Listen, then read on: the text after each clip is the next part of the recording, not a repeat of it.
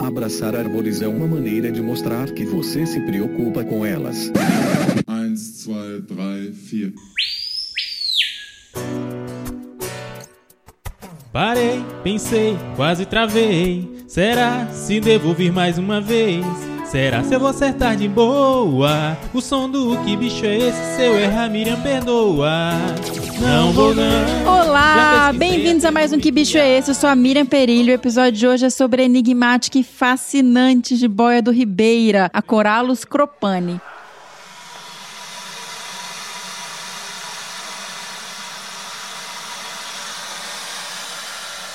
Essa que é uma das espécies de serpentes mais raras do mundo e mais ameaçadas também. Um bicho foi descrito em 1953 e só voltou a ser registrado vivo em 2017 e só conseguiu ser registrada graças ao envolvimento da comunidade onde ela ocorre. O Bruno Rocha, que é o coordenador do projeto de boia do Ribeira e meu convidado de hoje, vai nos contar essas histórias e muitas outras e o que já se sabe sobre esse animal tão bonito, gente. É um episódio então um pouco diferente porque a gente consegue falar sobre cada um dos bichos que já foi registrado para essa espécie no mundo, né? São 12 indivíduos e é lógico que a gente vai dar muito mais atenção àqueles vivos e que são hoje monitorados. Tem a Dona Croa, a Esperança e um macho que vai logo logo receber um nome aí pela comunidade e também com o apoio das pessoas que seguem o projeto. Então aguardem que esse bichinho ainda vai ser batizado. E falando em nome, o Bruno me contou também que a Corallus cropani, que era chamada de Boa Cropani, só recebeu o nome vulgar de Jiboia do Ribeiro em 2016, quando eles começaram o projeto. E, gente, Gente, eu queria aproveitar ainda o gancho de um projeto tão bonito, né? Um exemplo real da importância do envolvimento da comunidade, de educação e ciência cidadã, para pedir para vocês escutarem o último episódio do Desabraçando Árvores. O Fernando, ele faz uma reflexão muito importante sobre divulgação além das mídias sociais. Uma divulgação científica que de fato seja mais inclusiva e que alcance a realidade do nosso país, que não é um país totalmente digital, né? A gente tem diversas formas de fazer comunicação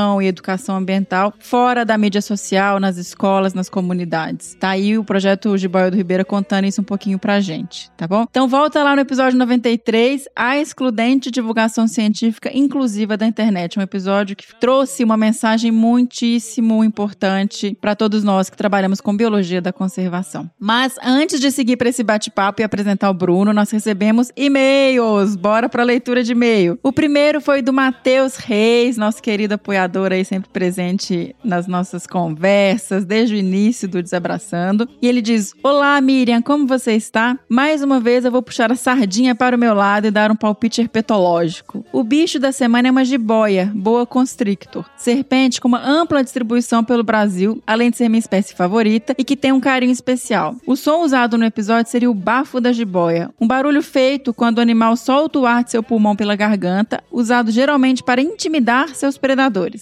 Bom, não irei me alongar muito nas explicações gerais e espero não ter errado rude dessa vez. Haha. um grande desabraço e vida longa desabraçando árvores. Matheus, você acertou. A gente tocou realmente, gente, o som que tocamos foi de uma boa constrictor, porque a gente não tinha barulho da jiboia do Ribeira. Esse episódio específico vai ser sobre essa espécie. Mais pra frente a gente faz um sobre a boa constrictor, mas o Matheus acertou o som, tá bom? Tá certinho, não tem erro feio, erro rude. Na sequência a gente recebeu e-mail do Pedro Peron também sempre participando aqui. Pedro, obrigada pela mensagem também. Bom dia, Mirinha. Fiquei feliz de ter acertado o último bicho, mais feliz ainda de ter tido esse episódio simplesmente sensacional. Tô aqui mais uma vez. Até o momento, tu tô com 100% de aproveitamento. É verdade, hein? Tá, ó, vai ganhar o troféu aí do, do que bicho é esse. Mas tô achando que dessa vez eu vou errar. Mas não custa nada tentar, né? Tô achando que é uma boa constrictor, a nossa famosa e maravilhosa jiboia. Tá parecendo demais o bafo da jiboia. O Fernando disse que era um bicho raro, mas vou tentar a jiboia mesmo. Vai que a intuição tá certa.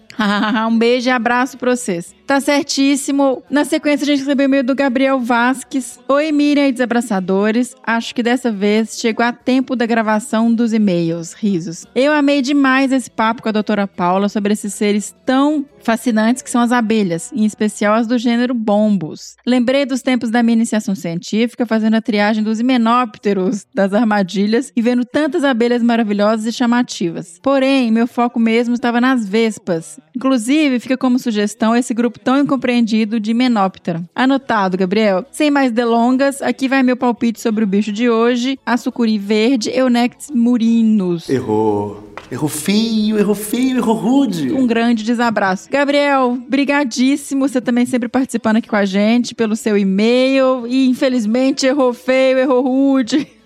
Não foi tão rude, tá? Mas errou. E a gente tem e-mail agora também dos trilobitas do MDA, Carol Figueiredo, Lailson Dantas e Caroline Gomes, nossos queridíssimos também apoiadores. Olá, Mirinha, olha a gente aqui outra vez. Que episódio maravilhoso sobre as mamangavas. Que animal incrível. Eu não tinha ideia que uma fruta pode ser mais doce por causa das abelhas. Legal demais, né, gente? A gente fala tanto sobre destruição do meio ambiente pensar que existem abelhas que estão super adaptadas a viver nesse caos. O trabalho da Paula é demais e já estou na espera do próximo episódio com ela. Quero saber mais do grupo das Euglossine. Sim! Agora vamos ao chute. Dessa vez, acho que erraremos feio e rude. Nosso palpite é o lindo jacaré açu, melanosucus niger. Errou. Errou feio, errou rude, vinheta, vinheta. Errou feio, errou feio, errou rude. Um forte desabraço dos trilobitas do MDA. Queridos, muito obrigado, mas dessa vez vai ter vinheta, não tem como. E a gente tem e-mail também do Thiago Almeida, que come umas bolas lá no grupo dos apoiadores e perde.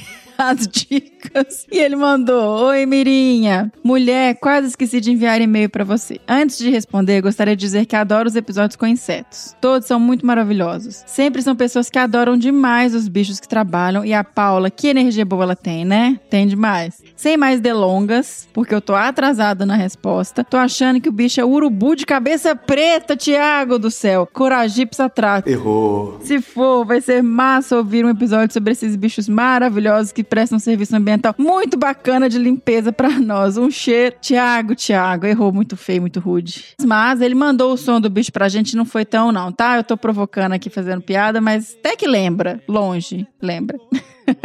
Obrigada, Thiago. Importante é participar, né? Eu perdoo. Cadê? Como é que é a música? Já pesquisei até no Wikiavis. Vou mandar e-mail, mas serra não passo raiva. Agora eu vou chute.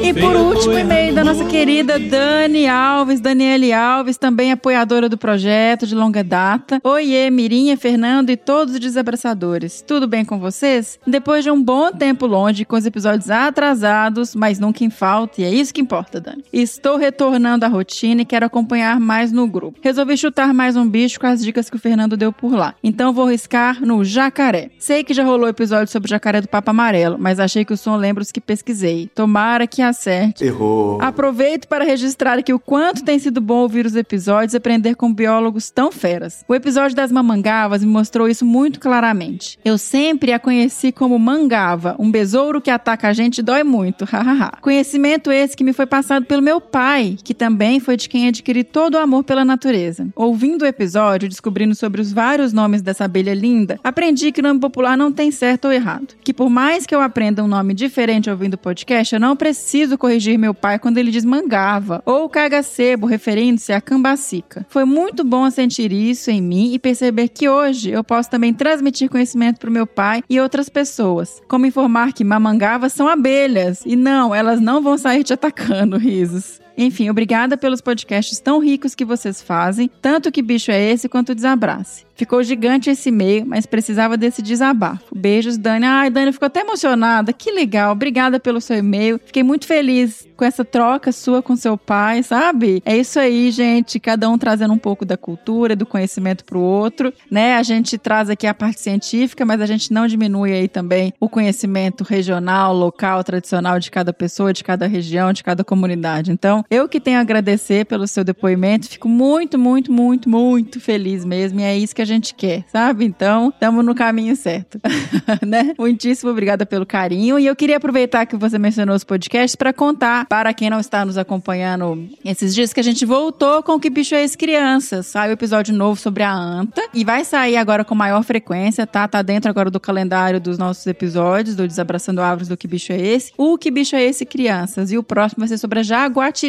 Então, se você tem aí pequenos em casa, filhos, primos, vizinhos, amigo, trabalha numa escola, divulga o episódio do Que Bicho é Esse, do bichinho, pras crianças, porque é muito bonitinho, é muito legal e eu acho que estamos aí tocando em quem pode fazer maior diferença no mundo hoje, né? Então vamos divulgar aí os episódios do Que Bicho é Esse, crianças. E agora vamos apresentar, né, nosso querido convidado de hoje, o Bruno Rocha da Silva. Ele é biólogo formado em 2009 pela FESB, a Faculdade de Ciências e Letras de Bragança Paulista. Ele foi estagiário no Instituto Butantan de 2010 a 2012 e tem especialização em herpetologia pelo Instituto Butantan. Como herpetólogo, ele vem atuando na pesquisa e na consultoria ambiental. Foi bolsista técnico CNPq no Museu de Zoologia da USP em 2016 e 2017 e bolsista técnico FAPESP no projeto Escalas da Biodiversidade no Instituto Butantan de 2018 a 2020. Atualmente ele é colaborador científico do Laboratório de Coleções Zoológicas no Instituto Butantan, membro do grupo de especialista Boa e Python da IUCN, né, União Internacional para a Conservação da Natureza, e coordenador do projeto de conservação da jiboia do Ribeira desde 2016. Bora pro episódio então, gente. Vamos saber um pouquinho mais aí sobre a jiboia do Ribeira. Não faço ideia do que isso seja, mas mande um e-mail e não devolverá.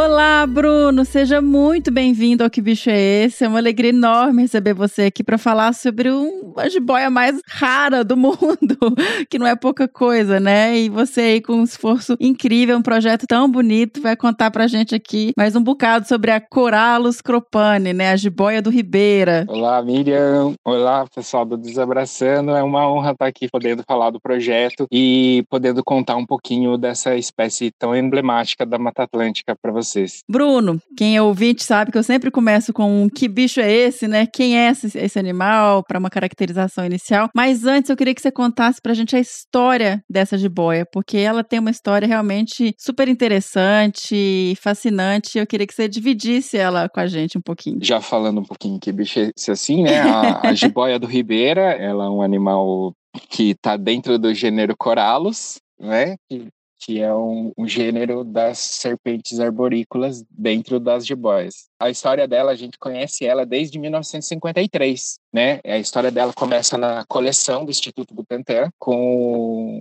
um pesquisador que trabalhava lá na época, que é o Alphonse Richard Ogg. Ele era taxonomista na época, né? E trabalhava com serpentes e com alguns outros animais. E esse exemplar chegou até o Instituto Butantan naquela época, né? Na, quando o Vital Brasil começou a estudar os venenos de serpentes, né? E começou a entender que para ele fazer o soro ele tinha que entender cada veneno de serpente, porque o soro, o soro era específico. Ele entendeu que o, o soro das cascavéis só serve para as cascavéis e das, das jararacas só serve para jararacas. Então, naquela época, né, que é, an, é antes, né, do, da época do, do OG. O Vital Brasil começou em, em 1980, do, né? Então, nessa época, em 1900, 1910, ele fez uma campanha pelo Brasil para as pessoas mandarem as serpentes para o Instituto Butantan na época. E na época não tinha estradas, mas tinha estradas de ferro. Tinham trens para todo lado no Brasil e tinha um vagão específico em cada trem, assim, que era para trazer serpentes para o Instituto Butantan. O Butantan mandava caixas de madeira, tinha uma marcenaria no Butantan que fabricava essas caixas de madeira e uns laços, né, para pegar serpentes, e mandava por assim, e,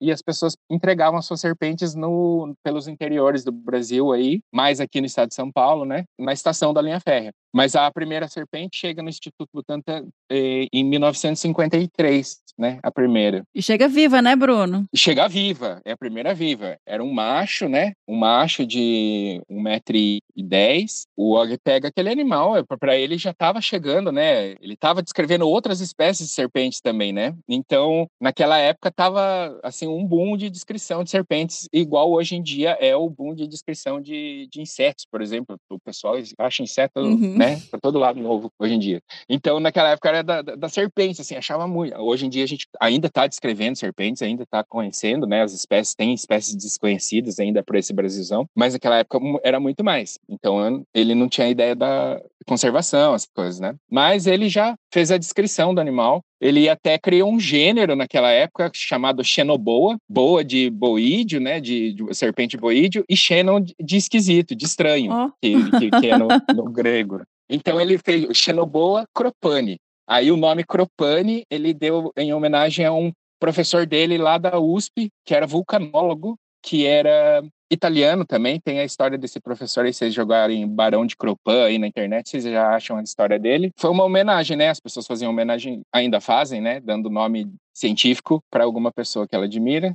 Então, e a terminação aí, Barão de Cropan, aí coloca i, né? Quando faz o, Aí fica Cropani. Ah, tá. Uhum, Então, esse era o nome dela primeiro, Xenoboa Cropani. Aí, depois de um tempo, só com as revisões taxonômicas, né, e depois até com, com a genética, que, que deu para ver que, sim, que ela era uma Corallus, porque, sim, é esse gênero já existente e que tem mais nove, é, mais oito espécies, né, são nove espécies contando com a Cropani. E, beleza, esse foi o primeiro bicho descrito, ele, ele ficou lá uns dias com o animal, tirou umas fotos, tem foto do bicho vivo, até, daquela época, até que foi as primeiras fotos que eu tinha, que eram as únicas fotos que eu tinha na, na época antes de começar o projeto, mas beleza. O segundo animal chega no Instituto Butantan em 1969. É, já chega morto, né? Aí era uma fêmea, o primeiro era um macho em 53, aí já dá, já dá um pulo, né? De 53 para 69. Chega lá, o Og ainda estava lá, ele coloca o animal na, na coleção, né? Guarda na coleção, e o tempo vai se passando e não, não, tem muitos novos estudos. O primeiro indivíduo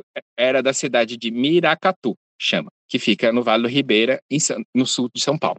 O segundo indivíduo era de Pedro de Toledo, que também é uma cidade vizinha de Miracatu. Então, o primeiro indivíduo lá de 53, que ficou sendo o holótipo, né? Exato. É, gente, o holótipo é o que, que é? É quando a gente descreve uma, uma espécie, o primeiro indivíduo da espécie ele tem que ser guardado numa coleção e ele ganha uma importância enorme porque ele fica sendo o primeiro. Então, a partir dele, você pode comparar algum espécime com ele, né? Algum indivíduo com ele e saber se é daquela espécie ou não. Porque aquele foi o que você determinou para ser o primeiro. Então, em todas as coleções zoológicas, né, que a gente tem no Brasil e no mundo, a gente tem animais que são dessa série que a gente fala da série tipo, que são os primeiros animais descritos e que são muito importantes de a gente ter guardado em coleção. A importância das coleções. Sempre. Ah, que bom falar isso, porque É. tem que trazer isso. É, senão a gente não conhecia o animal, né? Se não tivesse a coleção, a gente não conhecia a espécie. Aí o terceiro indivíduo, agora, a gente, ele é uma localidade duvidosa, na verdade, ele chegou de trem também, né? Ele veio do trem que vem de Santos,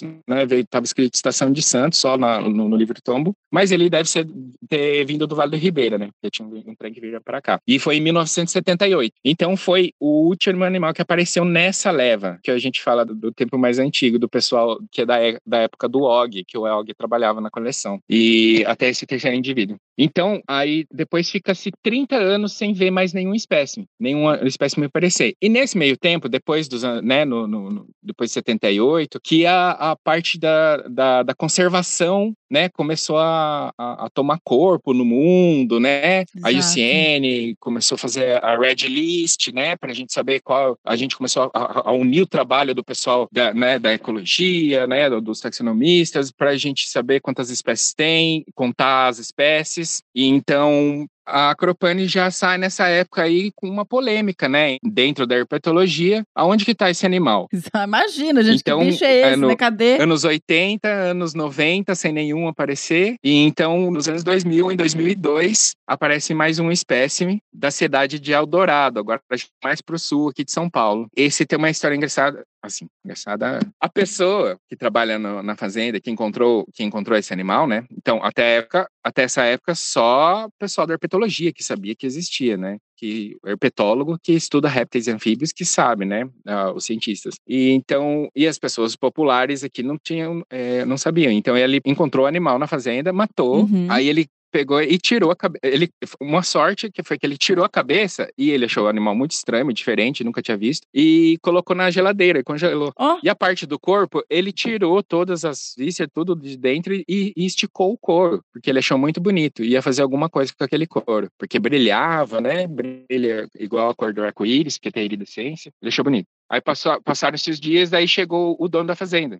que ele trabalha, que ele mora, né? Aham. Aí ele. Isso o pessoal contando pra mim, porque eu não tava na herpetologia ainda, não tava nem na biologia, né? Sabe? o pessoal lá da coleção, né? O pessoal mais antigo me contando essa história. Esse dono da fazenda chegou, olhou, tirou, tirou umas fotos, achou um animal, é, achou muito diferente também, né? Na época, no comecinho, ele já tinha e-mail, ó, ele já tinha, já conseguia baixar as fotos na, no, no, no, pro e-mail e mandar, e mandou pro Instituto Butantan. Não tinha nem né, os smartphones. não. Ah, direito.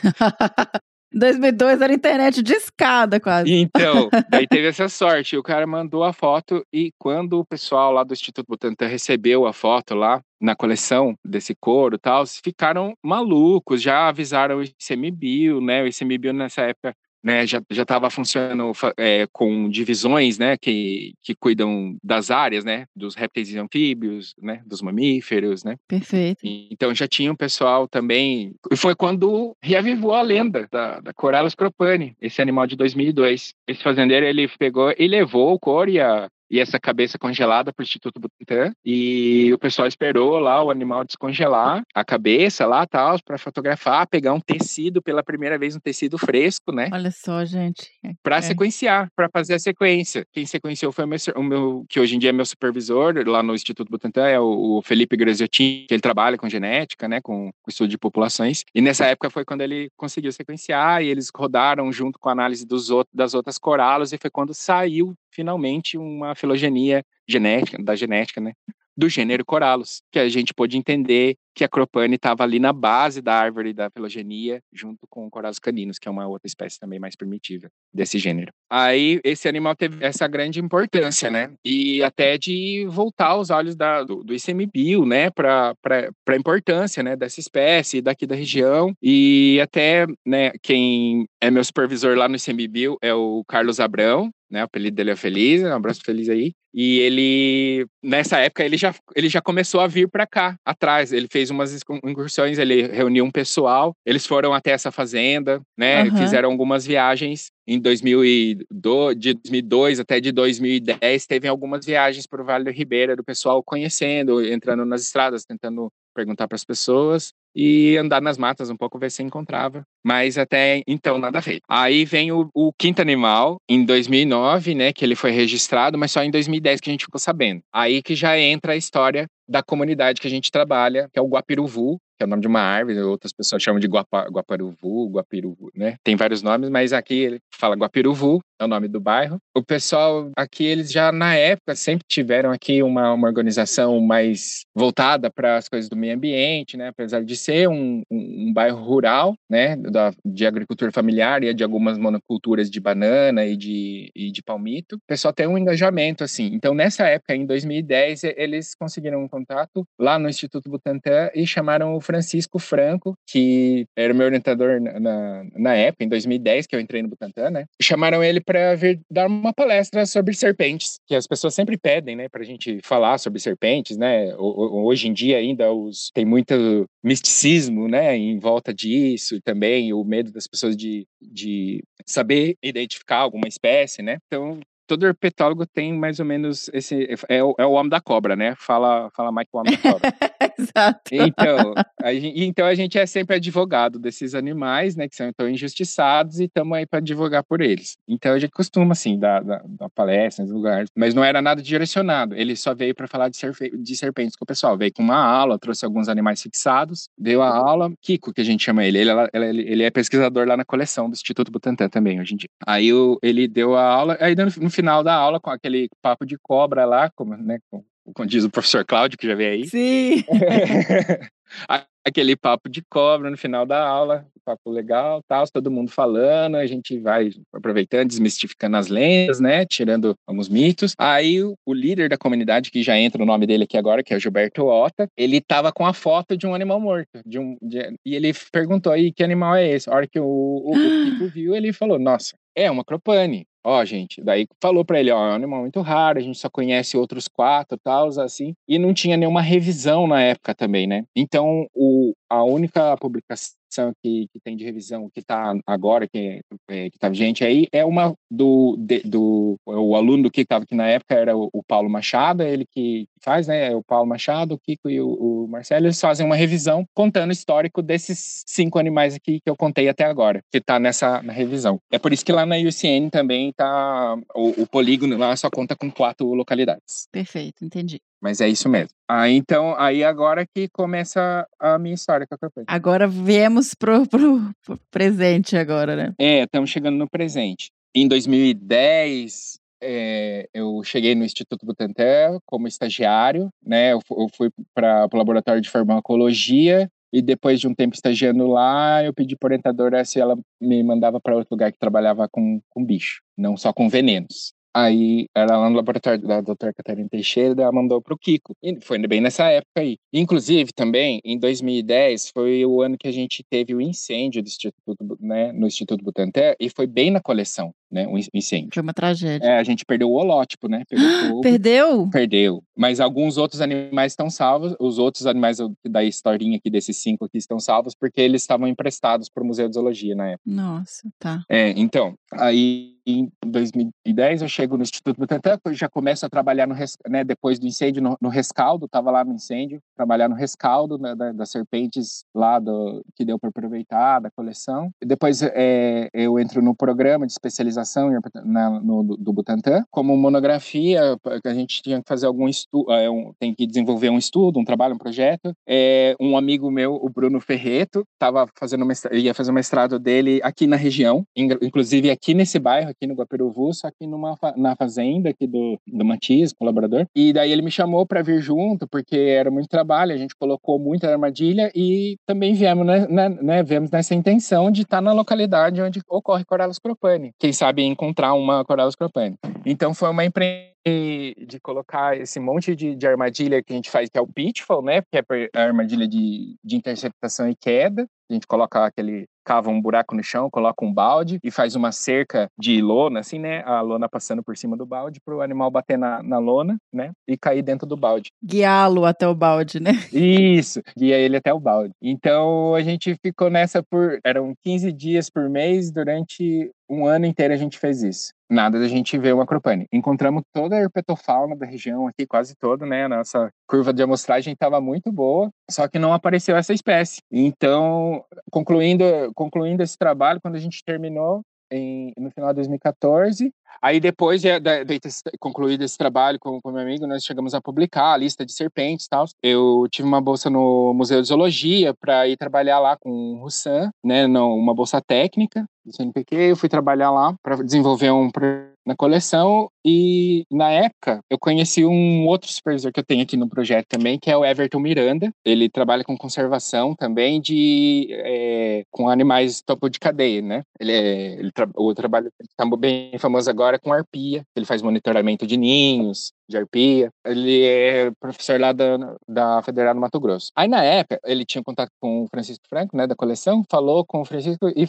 perguntou se conhecia alguém que conhecia a região aqui do Vale do Ribeira. Aí ele falou que sim, que conhecia, o, tinha eu, né, o, me passou, passou meu nome, o do Bruno também, que tinha trabalhado, o, Bruno já estava entrando no doutorado na época, daí ele falou assim, ó, tem um edital da UCN que vai ter um, um grant, um small grant, e nessa época eu nem sabia ainda, né, dessa, dessa parte da... Eu estava aprendendo a herpetologia, né? Estudando herpetologia como herpetólogo e na, na, parte da conservação. E ele falou assim: "Ah, e tem aquela, ele falou assim, e tem aquela espécie lá do, do Vale Ribeira, eu acho que ela pode ganhar algum grant, né, tal". Ele falou: "Você não quer fazer alguma coisa?". Ele falou, eu falei: "Ah, trabalhei lá, professor, tal, não sei o quê". Daí ele falou assim: "Lá no trabalho com as arpias, eu faço contato com as pessoas e as pessoas me contam onde estão os ninhos de arpia, né?". Eu, daí ele, ele essa que foi a, a ideia no começo e a gente foi lapidando a ideia e, e eu falei: não, tá, tá, tá, beleza, então vamos fazer educação, né? Juntei meus amigos que estavam em volta de mim lá na, na coleção, né? Nessa época lá no Museu de Zoologia também. Eu falar assim, ó, a ideia é essa. Vou voltar lá, pro, vou voltar lá para o bairro, só que agora em vez de ficar andando na mata, colocando armadilha, eu vou falar com as pessoas, né? Então a gente começou a bolar isso e, e bem nessa que época. Que é quem tá no mato todo dia e que tem o conhecimento, né? Isso, é. e que tem o conhecimento. Ainda bem nessa época ainda o Gilberto, né, que é daqui da comunidade, conseguiu resgatar aqui com o pessoal aqui. Ele ficou sabendo da história de que tinham matado um, uma serpente diferente. Ele foi perguntando, perguntando, aí depois de uma semana ele foi lá e desenterrou. O cara falou que tinha enterrado, né? Porque as, as pessoas também têm essa que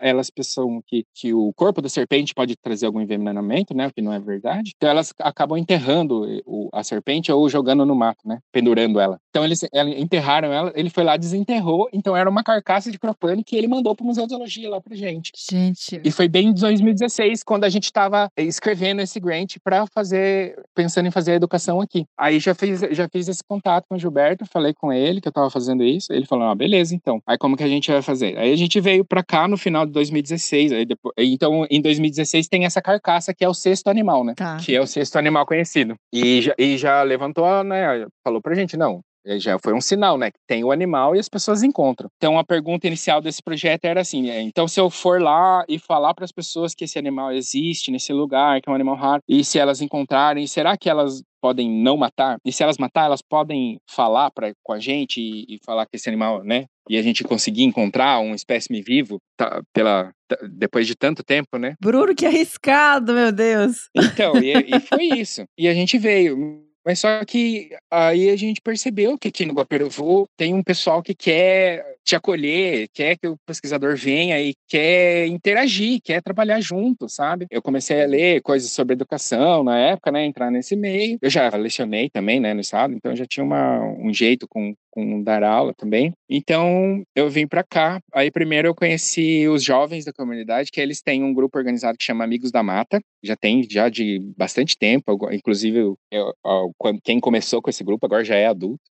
Né, aqui no, no bairro. E eles fazem várias empreitadas, é, limpar a beira do rio, se reunir no- nos dias do meio ambiente, dia da água, para fazer alguma atividade. Tem o viveiro de mudas, né? Agora os jovens também estão fazendo a extração do fruto do, da jussara para fazer a polpa, igual a gente faz do açaí, mas faz da jussara aqui e depois jogar sementes na floresta. Então eles já tinham um engajamento. Então eu cheguei aqui com meu computador, mostrei o plano para eles, né? Na época não tinha nem foto do, do bicho, tinha só as fotos que o Og tinha tirado e as fotos desses animais mortos, né? Então só contavam com aquelas fotos. Eu contei todo esse histórico que eu contei agora para você, para eles, né, para falar por que, que esse animal é raro, por que, que ele é considerado ameaçado, que são poucos registros, né, deficiente de dado. E falei com os jovens, eles falaram assim, não, vamos tentar. Eu desenvolvi uns folhetinhos e alguns cartazes, né, que eu expliquei para eles como explicar o histórico, assim, e da, da serpente, e falar para as pessoas. Esses folhetinhos, eles conseguiram reunir algumas pessoas algumas vezes na, no- na associação da comunidade para estar ouvindo a gente, para estar fazendo um papo de cobra, né, igual do, do, do professor Cláudio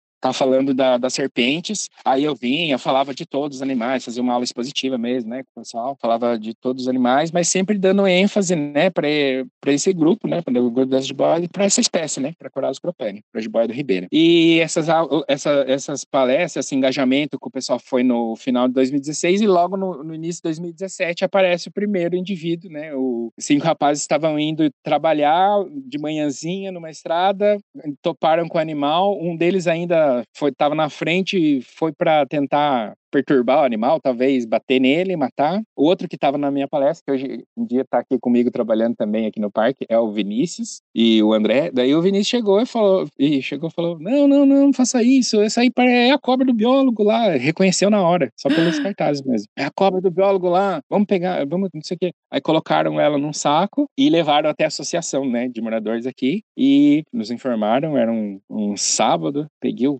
carro, correndo, voei. Aí cheguei aqui e tive esse, esse primeiro contato aí, olhei pra, pra cara dela e era ela, era ela mesmo, era ela. Ô, Bruno, essa história, ela é tão emblemática, ela é tão, é um, um exemplo tão incrível da questão da, educa, do, da importância da educação ambiental e da ciência cidadã e do envolvimento comunitário em, pesquisa, né? Porque se, não, se vocês não tivessem feito essas palestras, se não tivessem feito esse projeto com os folders, com contato, com as conversas, provavelmente vocês estariam sem saber nada desse bicho ainda. Sim, provavelmente a gente tava sem saber nada. E quem. E sei lá quantas maldades podem acontecer, né? Porque outras pessoas sabem também, né? Que essa espécie existe. Dessa vez eu acho que a gente chegou na frente. Eu acho que dessa vez eu acho que a gente chegou na frente com a educação e fazendo a parceria com as pessoas da, da comunidade aqui do Guapiruvu que, que fazem, né, tem essa vontade de, da, da ciência cidadã mesmo, né, de estar participando, de, de ser um agente mesmo dentro do projeto, né. Eu falo que eu, aqui eu sou só um, eu sou, sou o técnico do, do, do projeto e coordenação que fica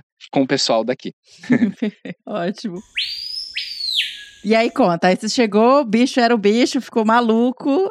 O que, que aconteceu depois? Aí depois eu tive que avisar todas as pessoas, né? O, o ICMBio. Ah, porque quando eu estava desenvolvendo o projeto, antes de vir para cá, né, fazer a palestra, eu tive a oportunidade de ir no, em, um, em um plano de ação nacional, numa oficina. E eu cheguei lá, né, com essa minha ideia aí, fiquei lá uma semana vendo o pessoal trabalhar, assim, com os projetos que já estavam em andamento, né? Tinha é, o da tartaruga, que é super ameaçada aí, que também que leva o nome do Og, né, do professor, um Frinops, eu acho, né? Um Frinops, um cágado. Aí o pessoal trabalhando lá a nível, né, de população e tal, e aí né, eu conheci várias pessoas nesse dia e, e principalmente o, pessoal do Que é o pessoal que da frente de répteis e anfíbios do ICMBio, né, que cuida dessa parte e que me orientou como agir em várias situações, né, como fazer, tocar o projeto, né, que eu estava na época e se encontrasse, né, o que a gente ia fazer tal. Então eu coloquei essa ideia de monitorar o animal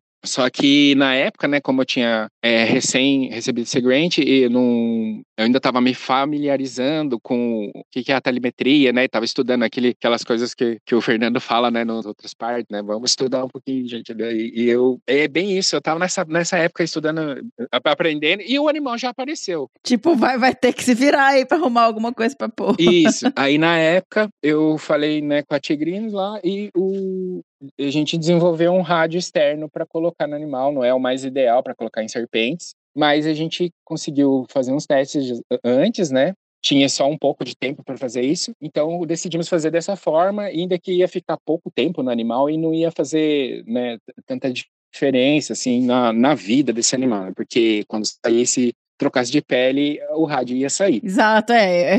Esse é um problema de pôr rádio em cobra, né? Isso. Então a gente tem que pensar nessas coisas também, né, gente? E é muito difícil colocar um rádio, um colar numa, numa serpente. Os animais que são assim, quadrúpedes, tem um pescocinho, fica mais fácil, né? Você coloca no pescoço ali e fica preso.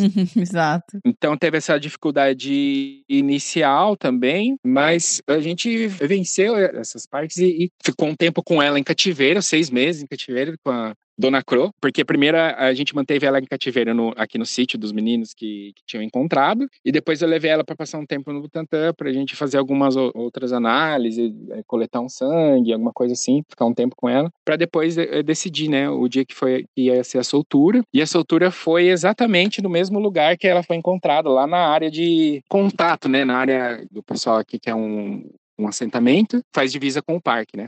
Então é quase a mesma área, quase a mesma marca. Agora, Bruno, eu acho que antes da gente contar agora um pouquinho de como que é o monitoramento da Dona Cro, eu queria que você contasse que bicho que é esse, como que ele é, me dá as características, assim, o que, que vocês explicavam que diferencia esse bicho das outras cobras, que para as pessoas reconhecerem. Eu sei que ela tem algumas características, umas focetas. Conta para quem nunca viu esse bicho, que eu acho que é a maioria absoluta das pessoas, né, com exceção de quem vive ali naquela comunidade e alguns pesquisadores. É, como que é esse bicho? Então, jiboia do Ribeira, que bicho é esse, gente? Dentro das serpentes, a gente tem vários grupos de serpentes e a gente tem uma família muito característica, né, que são a subfamília boide, que, ocorre aqui no, nas Américas. E dentro dessa família, né, família boide, são as famílias de bois e da sucuris. A gente tem o gênero da sucuris, que é o Nectis, que tem quatro espécies. O gênero das jiboias arco-íris, né, que é as epícrates, são quatro espécies ocorrendo aqui no Brasil também. O gênero boa, que tocou aí no começo do episódio, que é a boa constrictor, que é a jiboia mesmo, né? E o gênero Corallus. O gênero Corallus, ele é bem caracterizado por são serpentes desse formato das jiboias, são constritoras, que são arborícolas. Elas têm essa característica de ser arborícola. Todas elas têm uma fosseta labial bem evidente, ou seja, ela tem furinhos entre as plaquinhas da boca dela que são um órgão sensorial, tanto na parte superior quanto na parte inferior da boca, assim, nos lábios. Ela tem esses furinhos que são um órgão sensorial, serve para ver calor, né? É para enxergar infravermelho. Tá. Elas têm vários furinhos. E é uma das características desse gênero Corallus, né? De serem arborícolas também. E esse gênero compreende nove espécies, sendo que quatro delas ocorrem aqui para o Brasil, que é a Corallus caninos e a Corallus batese para a Amazônia, a Corallus hortulanos. Está em todos os biomas, menos no Pampa, que não quase não tem árvore, e a Corallus cropani, que está restrita a essa pequena região de Mata Atlântica que é o Vale do Ribeira. Perfeito. Nossa, um bicho que tem um, provavelmente uma densidade demográfica baixa, né? Um bicho raro numa área que de Mata Atlântica, né? Que é um dos biomas mais ameaçados. Então, um bicho endêmico de um pequeno pedaço da Mata Atlântica é complicado, né, Bruno? Para uma serpente, a gente pode considerar assim que a população é microendêmica. A região aqui do Vale do Ribeira, quem tiver a oportunidade de olhar no mapa aí, no mapa, no mapa de satélite aí, o Rio Ribeira ele nasce lá em Ponta Grossa, lá no Paraná, né? Ele corre para cá, para São Paulo. E aqui na região, assim, se vocês olharem, né, a, a, o, o, relevo do, do, da costa de São Paulo, no, no, na parte mais norte, a costa, né, a Serra do Mar, ela é encostada na, bem pertinho da serra, quem já teve a oportunidade de ir para ir para Caraguá, para Ubatuba, já teve essa noção, né? Que a serra tá bem pertinho ali da praia. Aí quando você vem andando para o sul, quando você chega na região mais ou menos de Peruíbe, né? Depois de passar a Baixada Santista, quando você chega mais para o sul, na região de Peruíbe, a serra ela vira para oeste, para dentro do continente, né? Forma, forma ali a Serra do Cafezal, que a gente chama onde a Regis corta no meio ali é, essa serra, é, já pegando ali a cidade de Maracatu, e ela e a serra ela contorna para dentro do continente e, e ela vem voltando na parte sul, né, no, na divisa com o Paraná, ela vem voltando ali na Barra do Turvo e encosta de novo. Então ela forma esse formato de um C, né, uma, uma curva. Então a região que a Corallus Cropani é bem, dá pra gente enxergar bem, né, por, pelos encontros que só tem sido aqui, né, que ela tá ilhada né, nessa região, né. Quando você dá, dá, uma olhada ali no mapa ali, você vai dar um, um zoom ali, uma olhada nessa região, você vai ver que ela forma um C e essa cadeia de montanha, né, então na parte alta essa montanha já não tem, né? Na, pra, no Planalto de São Paulo já não tem essa espécie. Ela só ocorre aqui na parte baixa mesmo do, do Vale do Ribeiro. Olha só como é que vocês já têm toda essa percepção biogeográfica aí, né? Da distribuição do bicho. e agora vamos voltar para Dona Cro para saber. Aí vocês vão monitorar o bicho, colocar o rádio, sabendo que ia ter um tempo mais curto por causa da troca da pele. Uhum. E aí é a primeira vez que um animal que depois de 60 anos foi encontrado vivo, vocês iam conseguir saber alguma coisa sobre ecologia e história natural, né? A gente sabia disso, que o tempo ia ser curto, mas também a gente tinha um pouco, né, de receio por causa disso, né? Porque a, acabou que saiu em tudo quanto é lugar, né? Na época, assim, saiu até no, no jornal, teve um dia que saiu na capa do Estadão, daí meu pai ficou super feliz que eu tava lá. Então saiu na Science, saiu em vários lugares, em várias mídias, né, essa informação, a gente sentiu o peso disso também nosso projeto era humilde no começo, de repente ficou com toda essa importância. Então, mas a gente fez da melhor forma, soltamos a Dona Coroa, né, fizemos a soltura e em conjunto com a comunidade, foi um dia muito legal naquela época, é, e a gente armou um acampamento, né, na, na área de soltura, que inclusive é, o terreno pertencia a um, um das pessoas que encontrou, que é o André, e a gente fez essa soltura no terreno dele e fizemos um acampamento, cozinhando no chão, para ficar esse tempo aí, né, conseguimos ficar quatro meses. Era o final do inverno, começo da primavera, e a Dona Croa, ela foi um animal muito legal. A gente pôde ver as primeiras, como que ela participa no dossel, né, como que ela ah, se movimenta, né, a preferência dos galhos, como ela faz os movimentos que, que são bem precisos, assim, né, ela, ela, ela, ela milimetrava, a gente ver que ela via bem para onde ela queria ir, e também a gente começou a ver o comecinho de um padrão de comportamento sobre o forrageio e a predação, né? que era Olha o que, que a gente, uma das coisas que a gente mais queria saber, o que, que esse animal come na presa. Né? Porque em, em, cativeiro a gente ofereceu algumas presas para ela, né? o camundongo, né? Um, uma ave também, ela, ela acabou pegando todas as presas. Mas e, e na natureza, como esse animal se vira, né? Como é que ela faz? É, a gente sabe que no, no dossel estão aí os pássaros o dia inteiro, mas vamos ver como é que ela faz. Então a, a gente percebeu que, para começar, ela era noturna. Ela fazia a maior parte dos movimentos dela de noite, apesar de fazer alguns movimentos durante o dia também. E na parte da noite ela forrageava, né? A gente via ela colocando a língua para fora. A gente sabe que a língua ela capta, né? Os as, as, partículas químicas no ar e colocam dentro no céu da boca tem um órgãozinho, né? O órgão vermelho-nasal e coloca ali e, e vai a corva processa as informações e ela consegue sentir a distância do que, que ela está querendo cheirar, né? Então ela vai com aquele, todos aqueles sensores dela à noite, Mas como é que vocês viam a língua pra fora? porque a gente tava com binóculos. Então, vocês ficavam de noite acompanhando o bicho. Você não, era só, você não tava só, tipo, localizando e vendo a localização dela. Isso, monitoramento de, de Cropane a gente troca noite pelo dia. Tá. Tá? A gente já decidiu isso. Daí quando a gente vem para campo é, é, é sempre isso. A gente investir mais tempo à noite porque é quando ela faz a, a, as suas, a maior parte das atividades. Com a Dona Cro a gente já aprendeu isso, né? Uhum. Começou a aprender isso depois que a gente soltou ela, que durante o dia ela ficava só termorregulando, trocava de uma árvore para outra, mas durante a noite que ela faz a maior parte dos movimentos, dessa movimentação que é o forrageio, né? Que é procurar o lugar, que, a gente, que é aí que a gente descobriu, é o lugar onde os mamíferos passam, que ela fica procurando. Tá. É, é por espreita. Não é uma caça ativa. Ela Olha, espera a presa vir até ela. Uhum. E como ela faz isso? Ela prevê o lugar que a presa dela vai passar, ela se posiciona acima desse lugar, um pouquinho acima, prende metade do corpo e a metade da, da parte da frente do corpo, né? Ela faz todo um S assim, fica com a cabecinha para baixo, né? Para aproveitar a força da gravidade para dar o bote e fica ali paradinha nesse S de ponta cabeça e passa a noite. Se o mamífero não passar, ela de dia ela se, ela se enrola, vai descansar ou vai pro sol, né? Fazer alguma termo regular. À noite ela volta pro mesmo lugar e espera o mamífero passar de novo. Então a gente começou a perceber, né? Isso nela na, na, lá na,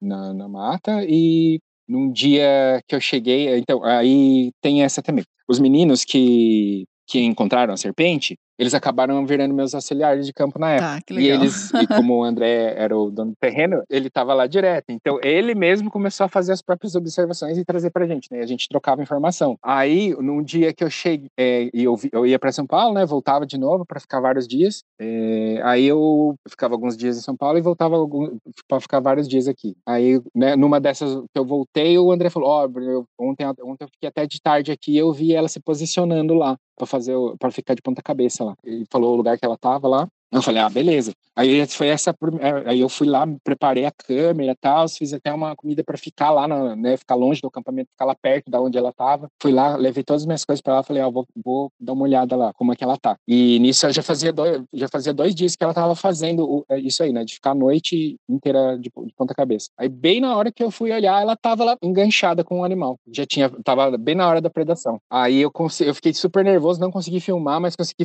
é, né, tava tremendo, tava sem o tripé, consegui fotografar bem. Aí deu pra gente ver que parece um marsupial mesmo, um, um, tipo, um tipo de monodelphis, pelo Uhum. tipo da cauda e o tipo de, da, da patinha dele. Parece um, mono, parece um monodelphis. E eu acompanhei, né, essa, toda, essa foi a primeira predação e foi quando a gente constatou, né, que é isso mesmo, ela um animal pode é oportunista, ela pode se alimentar de alguma outra coisa que chegar perto dela, em cima da árvore, né, um, uma ave e tal, mas ela tem todo um repertório de caça, né, que é a maior parte da vida dela, que é, é, é volta em cima desses pequenos mamíferos que andam em cima das árvores. O fato dela ter essas focetas indica um pouco que é um bicho que come animal de sangue quente, né? É isso, exa- exatamente. A gente já previa que ela comia animal de sangue quente, né? Porque todas essas focetas, né? Os viperídeos, né? Os, os, os animais venenosos, né? Que do, do grupo das híbridas, eles têm uma faceta, né? Faceta L'Oreal, né? Só um buraquinho. E ela tem labial, né? São vários buraquinhos, são 10 em cima e são cinco embaixo. E aí eu fiquei pensando também isso, porque quando você falou a primeira vez que vocês monitoravam o bicho com rádio, a gente que trabalha com mamífero maior, o bicho a gente monitora meio à distância, né? Você não tem essa proximidade. Mas não, na verdade, vocês ficaram acompanhando, fazendo, ah, visualizando o bicho. É o monitoramento que vocês fazem é esse, para realmente ter a história natural, conseguir ver predação, conseguir ver dieta, conseguir pegar as informações básicas que ainda não se sabe, né? E agora já sabe algumas. A gente tem bastante interesse em, em ver isso, né? Em, em fazer esse tipo de registro. A maior parte dos trabalhos com rádio, né? Que eu vejo com serpente, que eu tenho, que a gente pode ir na referência assim, a maior parte é com uso de hábitat, né? Uso de área de vida do animal, né? Então, quando a gente faz a, a telemetria, assim, seguindo os passos do animal e vendo para fazer modelagem, né? Extrapolar depois para saber a área de vida. Mas a gente queria fazer uma coisa mais de história natural, né? De, de naturalista, né? Então, eu também leio, já fui trabalha, tipo, trabalho do Bião, né, que é de o trabalho de macaco, co- do, dos muriqui, né, que o pessoal fica embaixo do lá junto a- com, com os macacos, até o macaco começar a fazer o- a- as coisas que eles fazem lá, né, e o sem se preocupar com o pesquisador. Então a gente, eu vou lendo esses trabalhos também para ter uma inspiração, uma, umas ideias para como interagir aqui também. Uma coisa mesmo é que eu tive que aprender a subir em árvore, né? Nossa, ainda tem essa, como é que o bicho é arborícola? Aí às vezes, às vezes quando demora muito, né, para a gente encontrar só na radiotelemetria, a gente tem a certeza onde o animal tá numa árvore, mas não consegue visualizar, às vezes, né, o dossel não permite, tem muita coisa entre sua visão e, a, e aonde o animal tá. Então, às vezes, a gente tem que ganhar o dossel mesmo. Então, a gente fui, fui aprender a subir em árvore, a adquirir, adquirir equipamentos, né, para poder subir também, para poder estar fazendo essas visualiza- visualizações. Olha que legal, gente. A pessoa vai estudar um bicho, busca literatura sobre outros grupos para poder pegar referências, aprende a subir em árvore, ganha habilidades e técnicas específicas para conseguir desenvolver um trabalho com uma espécie, né, específica. E agora você me falou que vocês já sabem, ela é realmente arborícola, ou seja, também não ia pegar no pitfall, provavelmente, né? Que ela tem uma dieta mais voltada em pequenos roedores, mas é a parte de relação social, reprodução, não tem nada, né, Bruno? Não tem como saber isso ainda. Não, isso ainda tá. A gente ainda tá especulando, né? Ainda. é, a gente teve acesso agora a um macho, né? A gente vai chegar na, na história dele aí, mas tentamos pegar já espermatozoide dele para ver a viabilidade dos espermatozoides, mas ainda não, não rolou. Ele não deve estar na época reprodutiva, então uma- já é um dado, né? Não Sim. conseguir pegar o espermatozoide já é um dado. Então a gente começa a especular dessa forma. Outra coisa é que tem uns animais de coleção, né? Porque o ano passado foram a gente conseguiu resgatar dois animais que eram atropelados. Tá. Então, na coleção a gente vai conseguir também depois que terminar o monitoramento, né? Daí que eu vou mexer com esses animais melhor lá, mas a gente vai conseguir ter uma, mais noção, né? É, estudando os órgãos reprodutores desses animais, né, em coleção e ah, então esses animais mortos vão acabar ajudando na conservação também, né, a gente entender melhor. Porque a pergunta que não quer calar sempre, né, que o pessoal chega é, mas Bruno, você não vai criar esses animais? Esse, esses-" Uhum. Não, então, gente, a gente está na fase de conhecer como é que ele vive, então a gente não está, na... é lógico que eu já, é, junto com o ICMBio, a gente está construindo protocolos, né, para isso. Agora Uhum. também a gente está com parceria do Parque Intervalos, né? Eu tô aqui no Parque Intervalos, eu, eu queria chegar nessa parte e falar isso,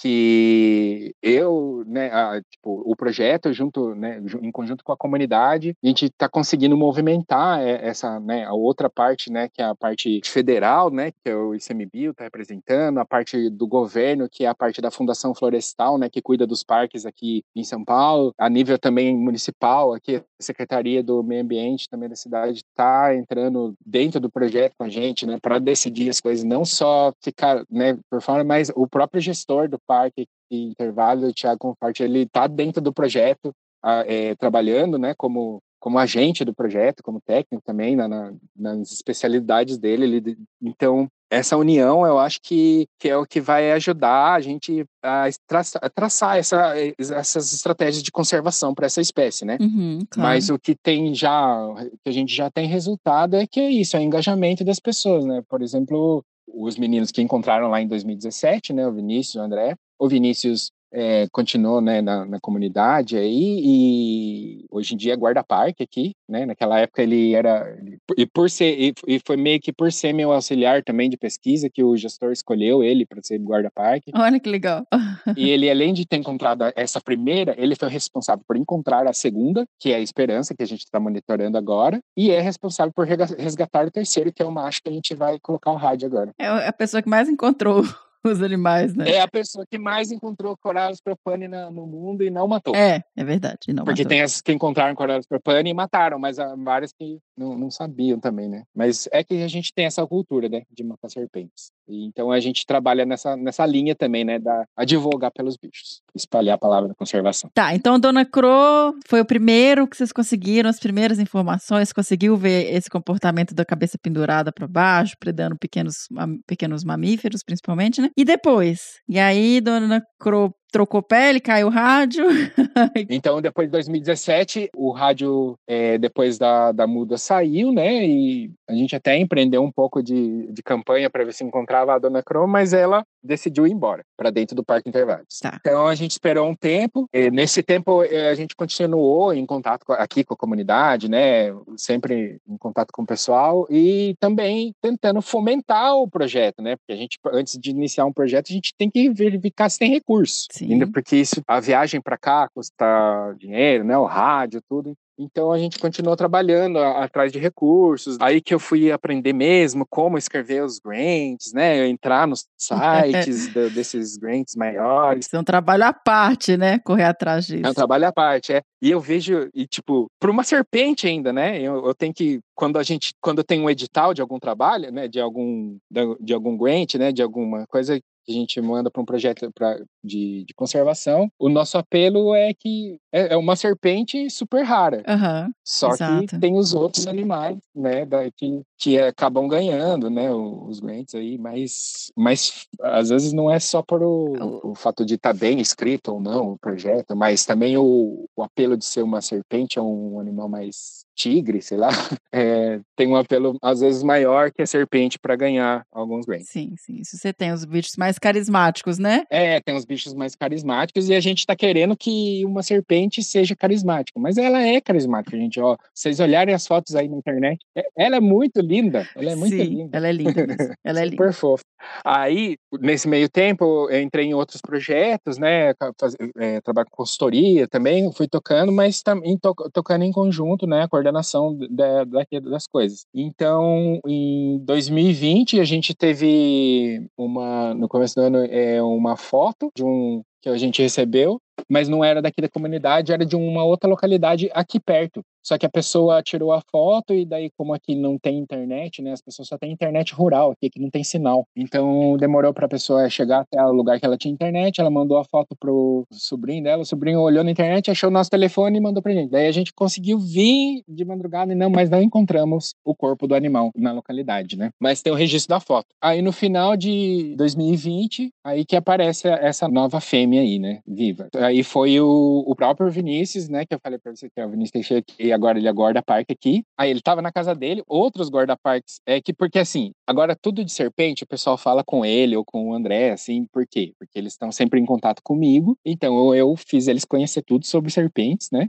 que legal, é importante. E agora o pessoal, eles mesmos têm um projeto aqui no bairro que é o Mãos que Protegem, que eles tiram animais que estão ou machucados e principalmente serpentes venenosas das áreas da- de perto das casas das pessoas, aqui no bairro. Tiram esses animais e aí soltam na área dentro do parque, Tá. para tirar esses animais do perigo de serem mortos pelas pessoas. Então, eles têm feito esse contato. Então, né, em 2020, daí o, o- outros guarda-parques que estavam trabalhando passaram no- na estrada, numa estrada ali, inclusive a mesma estrada que a Dona Croa tinha aparecido, e viram um animal diferente, né? Uma, uma cobra com um papo amarelo tal. Falaram para ele, o Vinícius pegou e montou na moto e foi para lá. Foi ele e o William, amigo dele. Chegaram lá, começaram a procurar lá no lugar que eles tinham falado, na beira da estrada. Aí o dono do terreno chegou assim na frente lá, que é Hum. o Gico, ele chegou e falou o que, que eles estavam procurando lá na beira da estrada. E ele olhou assim, e tava no chão, assim, a cobra bem na frente. Falou: Ô, o que vocês estão procurando tá aqui, ó. Daí brincou com eles ainda, daí eles vieram e era mesmo um novo espécime, né? Então esse espécime agora a gente chama ela de esperança porque agora a gente tem uma atividade, né, de dar o nome, a gente fez o ano passado aí, eh, eh, o ano atrasado, antes de soltar ela, que foi o próprio, os próprios jovens da comunidade, né, da Ciência Cidadã, os Amigos da Mata, eles colocaram uns folhetinhos aí pelo bairro para o pessoal, ah, coloque aqui o nome que você acha que a Cropane tem que ter, a Jiboia do Ribeiro, o novo indivíduo. Daí as pessoas colocavam lá um nome, uma justificativa, escreviam lá. Aí eles fizeram esse catadão, depois cataram todos esses papéis, tinha um monte de nome, eu acho que eram 20 e poucos nomes, 24, não sei.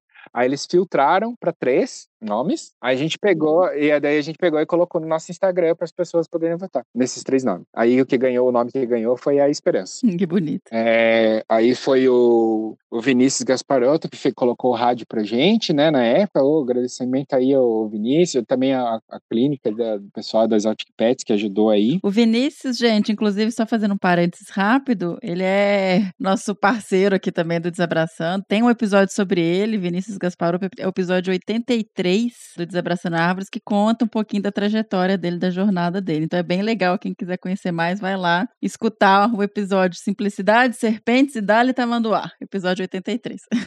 Fazendo uma divulgação aqui. Isso, nossa. Então, e o Vinícius é uma pessoa que faz tempo que tá aí na, na conservação, né? E, e, ele tá me ajudando bastante com essa parte, né? Que ele é, ele tem todo, nossa, toda uma metodologia, um jeito de trabalhar muito legal. Eu tenho o auxílio de outros veterinários também muito legais, que é o DCNBio, que eu falei, o Feliz, né? O Carlos, tem a, a lá do Instituto Butantan. E então tenho bastante, tô com bastante auxílio em volta assim, para ajudar a pensar nas melhores estratégias. Dessa vez, o Vinícius me ajudou e a gente conseguiu colocar um rádio interno, né? Na Uhum, Esperança. Que legal. E, e a gente fez a soltura dela em, em maio de 2021, já fez um ano aí então de soltura. Olha só, já tem um ano de monitoramento? Já, a gente conseguiu fazer uma troca do rádio também nela, ela estava super bem. A gente fez a troca do rádio e colocou mais um rádio, e esse rádio ainda vai durar até, eu acho que março do ano que vem. Uau, gente, que legal. São quase dois anos de monitoramento desse indivíduo. E não reproduziu nem sinal ainda. Eu tô preocupada com isso, porque, eu, gente, um bicho tão raro. Como é que eles se encontram? Como é que eles se reproduzem? É uma pergunta que a gente se faz todo dia, mas olha, Mira, muita, muita coisa ainda é, é um mistério sobre eh, Corallus propanes, sabe? É, Essa espécie das outras espécies de coralos, né? E algumas coisas são conhecidas, outras coisas são conhecidas só por algumas pessoas, mas a gente vai captando esse monte de informação e tentando traduzir, traduzir né, para a espécie que a gente trabalha. Mas o que a gente percebe é que aqui a região ela, é, é, também ela tem um microclima diferente, né? Se a gente olhar para a Mata Atlântica como ela está distribuída numa tripa, né, norte-sul, ela está em vários microclimas diferentes, né? Então, nessa faixa que a gente está aqui, a gente, a gente acaba pegando um pouco do frio do sul, É mas também frio. de vez em quando pega uns calores aqui, mas, mas aqui também chove muito. Então, e a gente percebeu agora, com esperança, né, como que funciona essa movimentação dela durante o ano todo. Por exemplo, agora que o frio né, chegou, ela costuma ficar mais parada no extrato mais alto do dossel, assim, na copa mesmo, né? Ainda porque a exposição ao sol é menor durante o, o época do inverno, né? A gente tem menos tempo de sol. Já na, quando chegou a primavera, o ano passado, né? Depois do inverno, ela ficou três meses parada num lugar. Uau! Na chegada da primavera é que ela desceu para um extrato mais baixo, que é ali dos 15 aos 10 metros, que ela começou a se movimentar, a trocar de lugar. Aí a ela repetiu tudo que a Dona Crow fez na, em 2017 com a gente. O forrageio, a espreita, né, da caçada, ficar lá à noite, e a gente conseguiu ver a esperança repetindo o que a que a Dona Crow fez, e a gente viu uma predação também da esperança, inclusive, Hum. eu preciso mandar essa foto aí para vocês que são master, para me ajudar a identificar que eu tô achando que ela comeu um canabateomes. Olha só. Rato do bambu. É, um rato bem grandão. Era um Aham. rato bem grande. Eu consegui tirar foto do rato antes também. Foi muito legal essa predação da, da, da Esperança. Tem bastante registro disso, né? Os dias que ela ficou espreitando por esse rato. Eu vi ela espreitando num lugar e ele andando em outro lugar. Eu imaginei que era ele que ela estava tentando pegar. Depois ela mudou de estratégia, mudou de lugar e conseguiu pegar. E a gente acha que é o mesmo indivíduo que eu tinha fotografado uns dias atrás que é um rato do bambu. E a predação dela foi no mesmo mês, né, na, na- da primavera, que a Dona Crow tinha feito a predação em 2017. Então, já começa, a gente começa a ligar uns pontos aí, né? Então, durante o monitoramento agora da, da Esperança, a gente tem aprendido bastante coisa e tá bastante contato com, né, a gente tá aqui em contato com a comunidade. Então,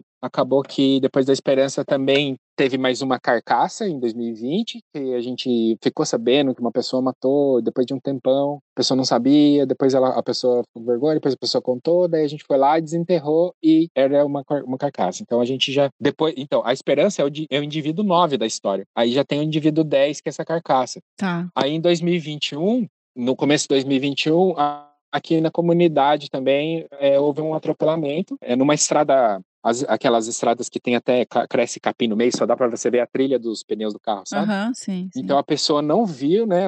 Só viu quando estava em cima do animal. Tá. Aí ela, ela passou e continuou. Daí, quando ela continuou, ela informou, ela chegou com essa história na casa dela, o que tinha acontecido, tinha passado por, por uma cobra e não sei, não, não viu direito. O filho dele é o, o Kevin, é super, é super interessado e tá sempre junto na, nas atividades sem cidadã. E pegou e, e falou: Não, pai, me leva lá, me leva lá. E foram, e fez para ele levar ele atrás e chegou lá e tava lá o corpo do, do indivíduo. Era um indivíduo macho. Tá. Tava morto já, mas bem fresco. Então a gente e, conseguiu resgatar, né? Veio para associação, a gente congelou, depois levou para coleção. Aí em 2021, num bairro vizinho aqui, é, um amigo de lá também, lá eu não fiz a educação, né? Igual eu fiz aqui, mas eu conheci- comecei a conhecer pessoas de outros lugares. Então um amigo lá, o Alexandre, mandou uma foto, falou: Ó, Bruno, ó, eu acho que é um bicho e tal, assim, mandou a foto. Aí eu consegui falar com os meninos, com os guarda-parque aqui, eles foram até esse outro bairro vizinho lá e resgataram um corpo de uma fêmea também, o indivíduo 12, que a gente está contando aqui agora, que foi em 2021 também.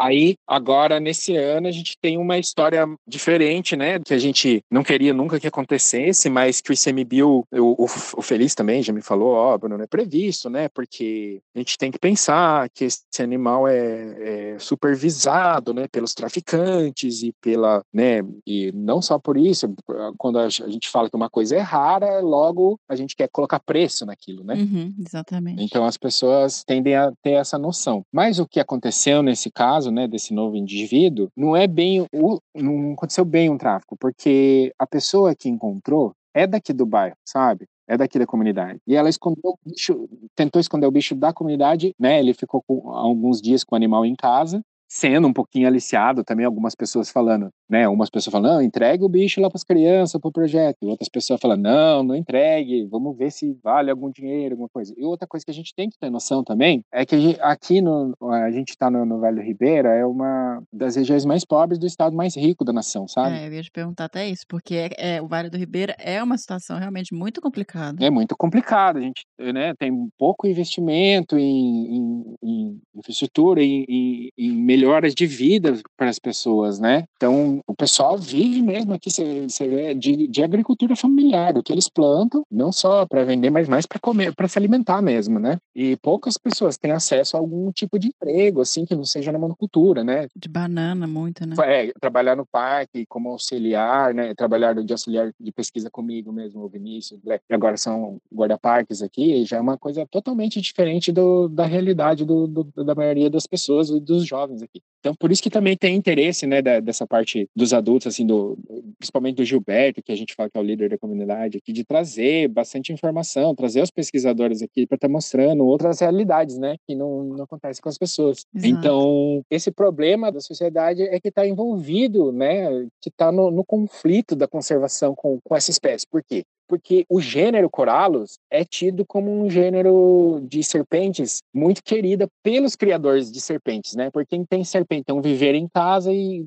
tem uma Corallus bonita lá, de outras espécies, né? Da, da Corallus batésia, Corallus caninos, até as Corallus que ocorrem em outros países, como a Corallus annulatus, a Bloomberg, né? São animais vocês jogarem na internet aí, gênero Corallus aí, vocês vão encontrar todas essas espécies. E o bicho é bonito mesmo, gente. Esse daí é lindo. Eu vi uma vez uma, uma arco-íris na Amazônia que o bicho era assim, caramba. Era muito bonito. É, a Corallus caninos mesmo, é toda verde e quando ela fica no sol fica toda arco-íris também. Nossa, são animais eh, realmente lindos, né? Mas que a gente tem essa contradição, né? É, alguns vão sair da natureza mesmo, né? Por isso eu, eu sempre estou aconselhando que se você que- quer ter uma serpente mesmo, você tem que investir em, em comprar uma serpente, né? De, de, de, de um cativeiro legalizado tal, para não estar contribuindo com isso. Mas é uma discussão sem fim, talvez, né? A gente faça congressos e congressos e, e não chegue no, no- né? Porque são várias visões diferentes que a gente pode ter sobre isso, né? Sobre criar animais e como isso interfere na, na conservação ou ajuda na conservação. Ai, mas é, é porque nesse caso é um bicho raro, né, gente?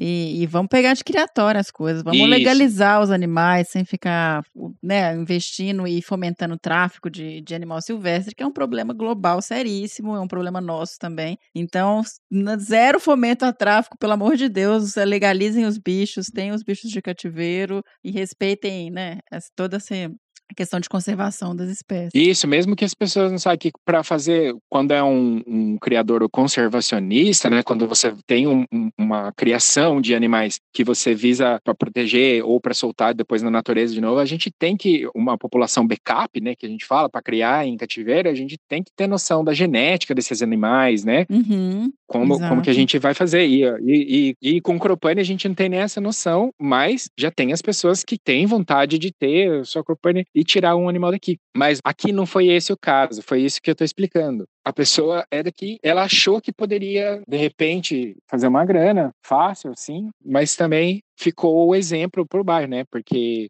depois de um tempo, né, conforme vai e mesmo se o animal saísse daqui, a gente ia ficar sabendo em algum momento e ia, ia ter investigação, né, de uhum. polícia, uhum. essas coisas. É crime. Isso. A gente ficou sabendo aqui e, lógico, os guarda parques ficaram sabendo e a, tiveram que né, fazer todo o protocolo, avisar a polícia. Então a polícia teve que dar a multa na pessoa, não teve como não, não fazer isso, né? Ah, e o, mas o, no final da história é que o animal foi resgatado, né? Ele é um macho, tá super saudável. Esses dias foi feita avaliação com ele com, com o veterinário e tal. Ele tá super saudável, tá sendo bem cuidado e tá só aguardando o rádio dele. Falta mais. É, final do mês tá aí, chegando, e ele vai fazer a cirurgia. E a gente vai fazer a soltura dele em cima da Esperança, lá do lado da Esperança, fazer um casamento arranjado, tentar Olha, fazer um casamento arranjado com ele. Gente, que curiosa, que, que, como é que vai ser isso? né, a gente não sabe, tomara que os dois se gostem e que ele fique pertinho dela. Que legal. Então, ele é o indivíduo 13, Miriam, e então, e depois dele ainda eu, esse ano aqui, agora em março, mês passado, em um bairro vizinho aqui, eu recebi a foto de um indivíduo vivo que foi observado, tirado, fotografado e foi para a natureza e a pessoa não matou, Ai, uma pessoa consciente e um outro indivíduo morto que a pessoa, a, daí uma outra pessoa fotografou, mas depois ela não conseguiu voltar e encontrar o corpo para gente. Já Entendi. perdemos o corpo. Mas são duas fotos. Então a gente está com 15 registros, sendo que nove desses registros foram depois que a gente fez o projeto, né? A gente teve contato. E foi em, em cinco anos, né? E os outros todos tinham sido em 60 anos, né? A gente considera isso um, um super resultado também. Não, é um estudo de casa, um exemplo belíssimo de sucesso de envolvimento comunitário e de ciência cidadã. Que é isso, sem a participação dessas pessoas, dessa comunidade, é, seria muito difícil vocês conseguirem acessar esses animais, né? Que são animais que parecem que são bem crípticos, raros, difíceis de ser encontrados. Sim, sim, e as pessoas estão aqui o tempo todo. Então, sem, é, é justamente sem a parceria, nada disso estaria acontecendo. E agora só está sendo possível fazer mais coisas porque eu estou tendo também a parceria do, da Fundação Florestal, né? Tá, tô conseguindo unir aí a, a parte, nossa parte, né, de comunidade, sociedade, ciência, com a parte, com as partes governamentais também estão entrando aí para amparar, né, as coisas. Mandar até um abraço é para Kátia, que é da Fundação Florestal, uhum. que está sempre aí atuando como minha supervisora, minha orientadora aí né, nessa parte mais burocrática, nessa parte de acertar as coisas. E pode ser que daqui a algum tempo a gente consiga criar até uma lei de proteção para esse bicho. Perfeito. Gente, olha aí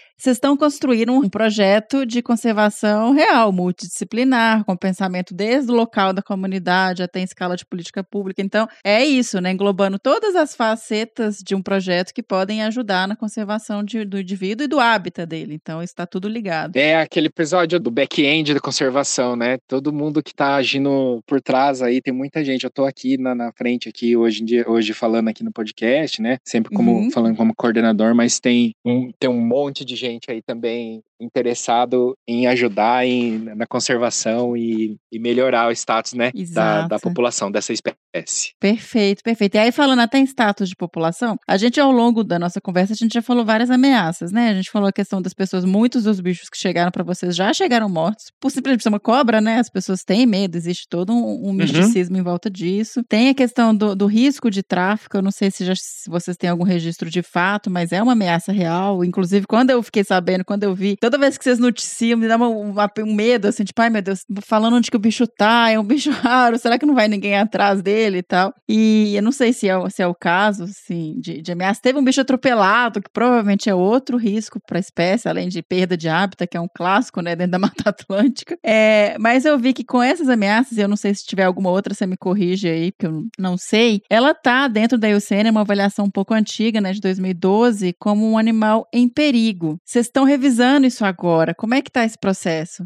Então, Miriam, agora como chega, né, estão informações muito frescas agora que, que a gente está conseguindo com a esperança e vai ter mais um monitoramento, então a gente vai ter mais um tempo aí para aumentar o banco de dados para depois avaliar, né, fazer alguma modelagem assim. Mas alguma coisa que já tem mostrado para a gente é que também as mudanças climáticas podem ser alguma coisa bem preocupante para a espécie, sabe? Uhum. Porque é, porque a gente vê que ela tem um ciclo anual sazonal, né? Se tiver alguma interferência nisso, pode, pode ter alguma coisa na, na, na, vida dela mesmo, mesmo nos, nos raros encontros que a gente acha que são que acontecem na natureza entre macho e fêmea, né? Então, se eles perderem essa noção da sazonalidade do, né, do ano, do, das estações do ano, talvez seja um, algum impacto também. Mas eu acho que o mais preocupante mesmo é o, o tráfico, né? Mas, como eu te falei antes, a gente chegou antes, então, a gente está junto com a Fundação Florestal, com a Polícia Ambiental, com o ICMBio, com o IBAMA, com o pessoal, com a própria comunidade atua como vigilante também, né, na, na contenção disso.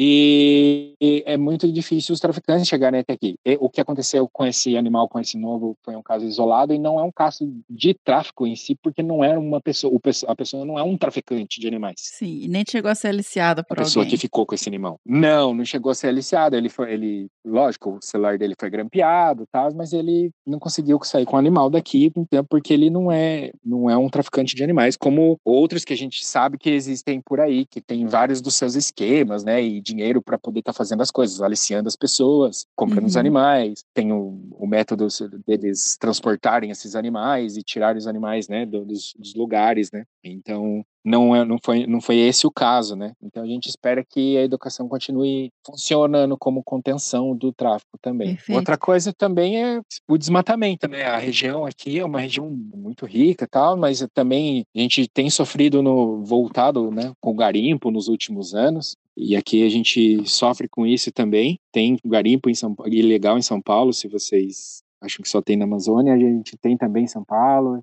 essas coisas que a polícia ambiental vem trabalhando aí, tentando eh, conter aí no, no, nas coisas, mas são ameaças também, né, para a espécie. E aí, então, agora a, o projeto, os objetivos principais são monitorar esses bichos. Você falou de, de pegar também os que já estão coletados em museu e fazer análises estudos em cima dessas espécies. Por enquanto, você mencionou, não existe ainda um projeto um pouco mais estruturado e, e real para se fazer, por exemplo, manejo ex situ, né? Você manejar a espécie fora da sua área natural, que a gente já falou várias vezes aqui no podcast, a questão de diferença de in situ, que é ah, o bicho em seu hábitat, com ex situ, que é, por exemplo, os criadores os zoológicos reproduzir o bicho fora é, do, seu, do seu hábitat, da sua área natural. Ainda não tem, vocês têm essas conversas, mas isso não é ainda uma realidade muito para ser aplicada agora nessa espécie. Não, não, não é uma, não é uma coisa para agora, Miriam, mas é tipo, a pretensão que a gente tem com o projeto é, é sim, é virar um programa de conservação um dia, com que tenha essa parte, essa, essa poder mitigar essas coisas, mas eh, por enquanto a gente é um projeto, a gente está conhecendo, né, sobre a biologia do animal e também tentando fazer essas parcerias, né, de ciência cidadã, não agora tentar extrapolar, não sair um pouco, é, sair do bairro aqui conhecendo mais lugares em volta dos parques aí, tentar fa fazer mais parcerias com as pessoas. É, são essas as pretensões, né? A gente sim virar um programa é igual a gente vê outros programas de conservação aí, né? Principalmente com aves e com mamíferos que são bem fortes aí, né? Uhum. A gente tem, tem os exemplos, ou que a gente vira um, uma parte menor de um programa maior aí de conservação da Mata Atlântica, alguma coisa assim. Mas é, essas são, é, são a, a, a, é a, pretensão da gente, né? E continuar com esses trabalhos, né, de, de monitoramento até alcançar mais ou menos uns 10 indivíduos para poder comparar e modelar alguma coisa sobre a história natural, a ecologia, né, do, dos animais, trabalhar no, a nível de evolução também e na parte de reprodução também, né, conhecer mais essa, essa parte, mas lógico chegar chegar num nível que a gente possa ser um programa mesmo de amparo de de proteção à espécie, né? não só ela, mas talvez todas as espécies de serpente e usar a Cropamine como um como a gente fala, como uma bandeira, né? Exato. Levantar uma bandeira da Cropane e usar ela como um guarda-chuva também para abrigar as outras espécies tão legais que tem aqui. A gente acaba vendo aqui. Tem outras, tantas outras espécies raras que a gente tem aqui na, na mesma área da Cropane. Tem o muriqui, tem jacutinga, Onça então tem o pintada. canabateomes, onça pintada. Os outros gatos, né? Tem sinais dos Sim. outros gatos também. É uma área riquíssima de biodiversidade, né? Sim. Bruno, é, você mencionou evolução e eu queria saber se existe alguma explicação, é, se vocês conseguem tentar relacionar por que, que esse bicho é tão raro. É uma questão evolutiva da espécie, é uma característica da- dessa espécie? Ou ela é, é- pode ser fruto realmente de, de ação antrópica, de caça, de ter perdido hábitat? O que, que você acha que explica essa densidade baixa, assim, essa baixa ocorrência? Se for de fato o que parece que é, né? Porque por mais que eles estejam aí com esse monitoramento conseguindo mais bichos, é- ainda é um animal que é difícil de ser registrado. Sim, Miriam. Olha, uma das coisas eu acho que era mesmo o tipo de procura, né? Essas coisas. Eu acho que é um pouquinho de cada coisa que você, que, que você falou. A gente tem muito ainda a discutir sobre essa parte. Uhum. Mas a gente tá fazendo o genoma da esperança agora, né? Uhum. que a gente coletou, então tem todo um processo também para fazer isso e que a gente vai e tem esses outros tecidos desses outros animais que a gente vai poder testar, né, e ver a distância, né, como que tá a distância popular, né, do parente, eh, como que eles Sim. estão, a- a- o nível da saúde da população. Talvez a gente consiga fazer algum teste com esses poucos indivíduos que a gente tem ainda. É verdade, ver variabilidade genética, ver se tem, endo- né, como é que tá essa população. Isso. Uhum. É, por exemplo, esse macho que vai voltar para a natureza ainda, ele vai ganhar o nome, inclusive ele vai ganhar um nome dele ainda, vai ser o mesmo esquema, vai ter sorteio, né? E a gente não sabe, né? A- Às vezes ele pode ser irmão da esperança e a gente não sabe ainda. Pois é.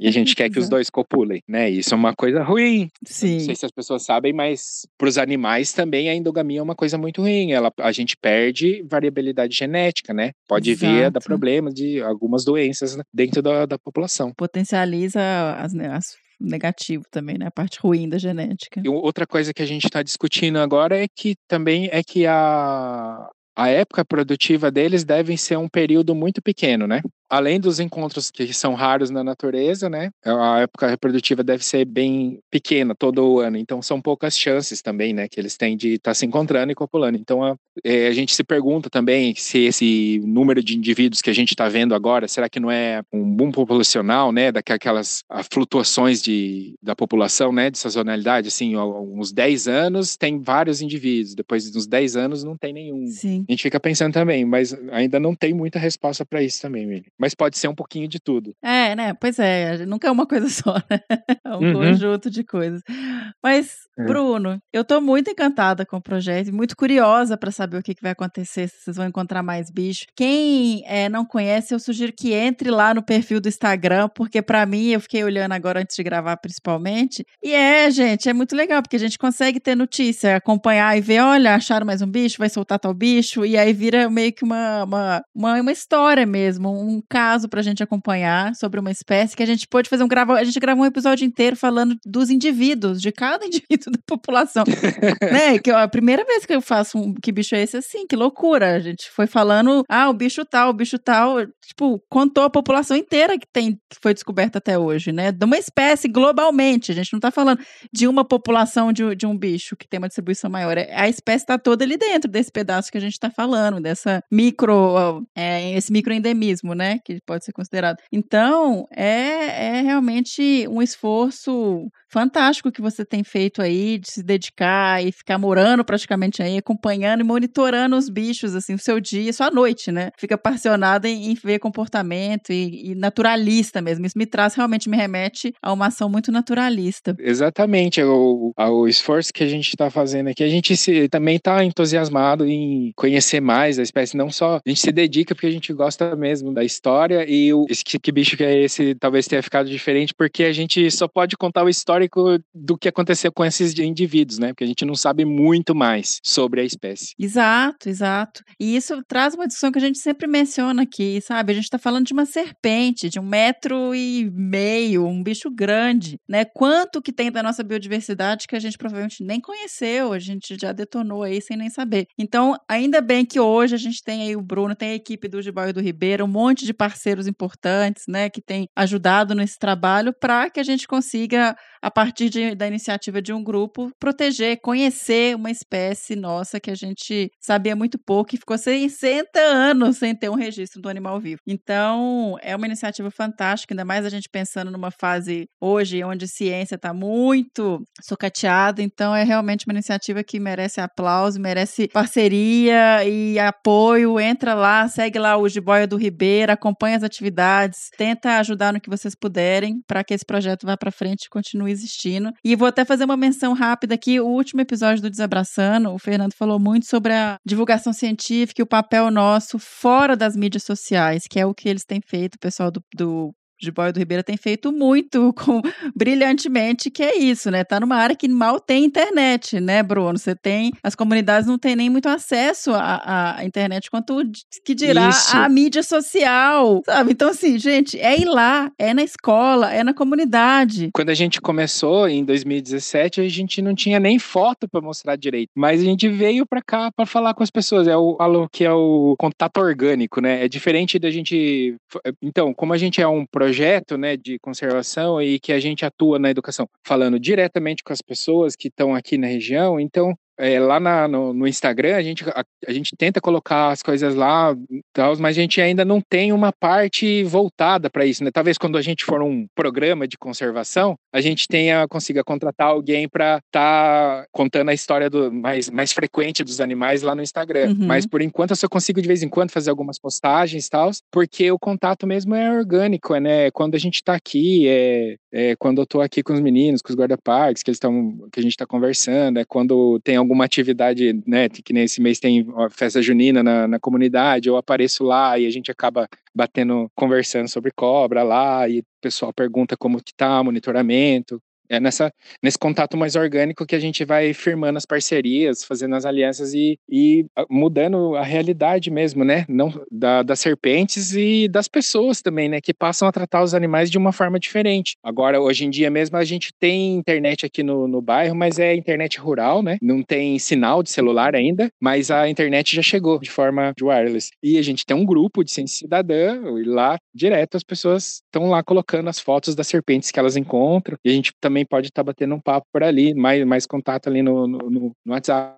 Mas nada quando, como contato direto mesmo, quando a gente firma parceria com as pessoas mesmo. Se for pensar, né, Bruno, é uma outra realidade, é uma outra, é um outro, é um outro tipo de vida, assim, que você está acompanhando aí. Não tem como nem a Uhum. gente, nossa, o cara matou uma. Gente, isso é cultural, é da história desde os antepassados, de todo mundo que está ali no mato, que tem medo, é longe, se leva uma picada de um animal peçonhento, é um método de defesa. Se ninguém explicar que isso não é legal, que tem bichos que não tem veneno, que tem toda, isso é, isso vai ser passado entre as gerações. Então esse papel da da educação ambiental e da parceria é fundamental. É, a gente consegue contar várias histórias, né? Que por exemplo, tem as dormideiras mesmo que são confundidas com os jararacas, daí eu sempre pego no pé das pessoas, não, vamos olhar direitinho para ver que a dormideira, a dormideira e a dormideira ela tá no- na, na sua horta defendendo as suas plantas porque ela come lesma, é especialista em lesma. Aí Eu sempre vendo essa da dormideira. E sempre, e sempre dá certo. E as pessoas começam a diferenciar tal. Então a gente vai ajudando. Aí, de repente, elas começam a simpatizar com uma espécie que não é venenosa, né? Uhum. Aí, para passar a defender a venenosa, também é um pulinho.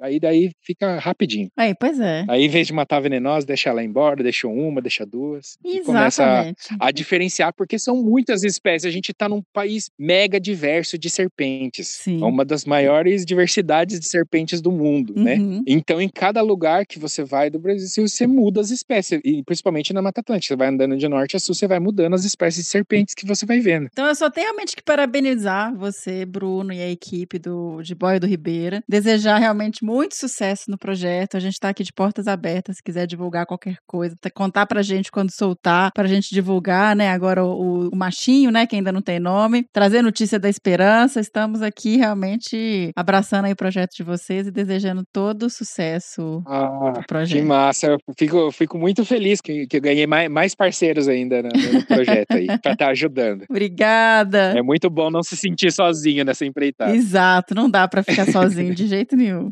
Inclusive, eu falo para as pessoas também, vocês aí que estão a fim de fazer um projeto, alguma coisa com animais raros, ó, tem o muriqui, tem a jacutinga, tem vários animais aqui pra gente estudar também. Olha Outros que legal, primatas também, né? gente. tem tre- Então, tem anta, a anta é até, até meio relativamente fácil de vê-las até aqui. Então, vamos falar com o gestor lá do Intervales, vamos vir para cá, gente, fazer esses Exato. trabalhos aí, vamos vir aqui para a comunidade do Guaperubu, que eles estão esperando vocês, esperando o pe- o pessoal vir trazer mais informação para eles e eles mesmos ajudarem, né, nesses projetos. E uma coisa legal que vocês fazem também, que vocês dão uma devolutiva, né? Vocês formam, vocês mostram os bichos, você envolvem a comunidade né, nos processos, né? De soltura, então tá todo mundo junto. Sim, não, o interesse maior é deles, né? Eles têm, eles, eles, eles fazem a cobrança, fazem, nossa, querem saber das datas, então é, a gente está super engajado né, né, nessa parte aí. A gente sempre, lógico, não é, não é tudo mil maravilhas, mas a gente tenta sempre ir para frente, ir melhorando e espalhando a, a palavra da conservação. Perfeito. Obrigada, Bruno. Muito obrigado, Miriam. Até mais.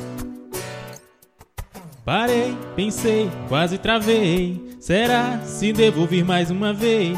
Será se eu vou acertar de boa? O som do que bicho E é esse foi o Que Bicho é Esse? Sobre a jiboia do Ribeira, né? Esse bicho incrível, belíssimo e tão, tão ameaçado e raro. E agora é hora de tocar o bicho do próximo episódio.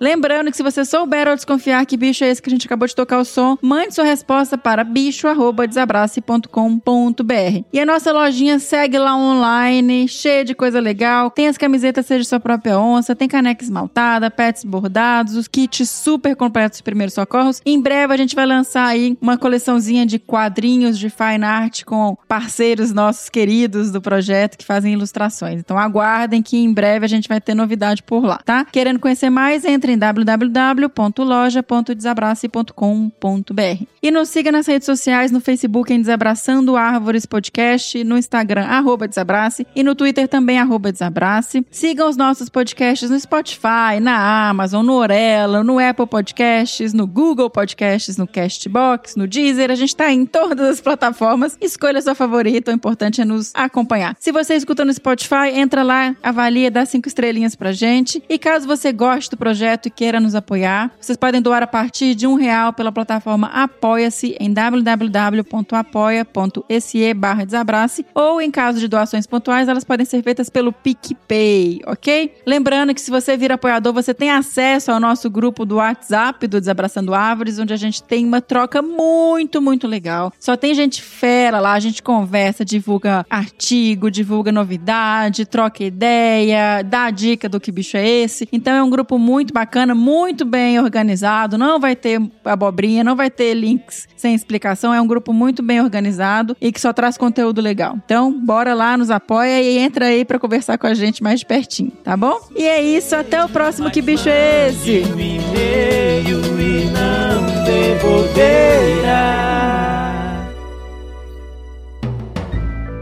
Mais um produto com a edição Senhor A.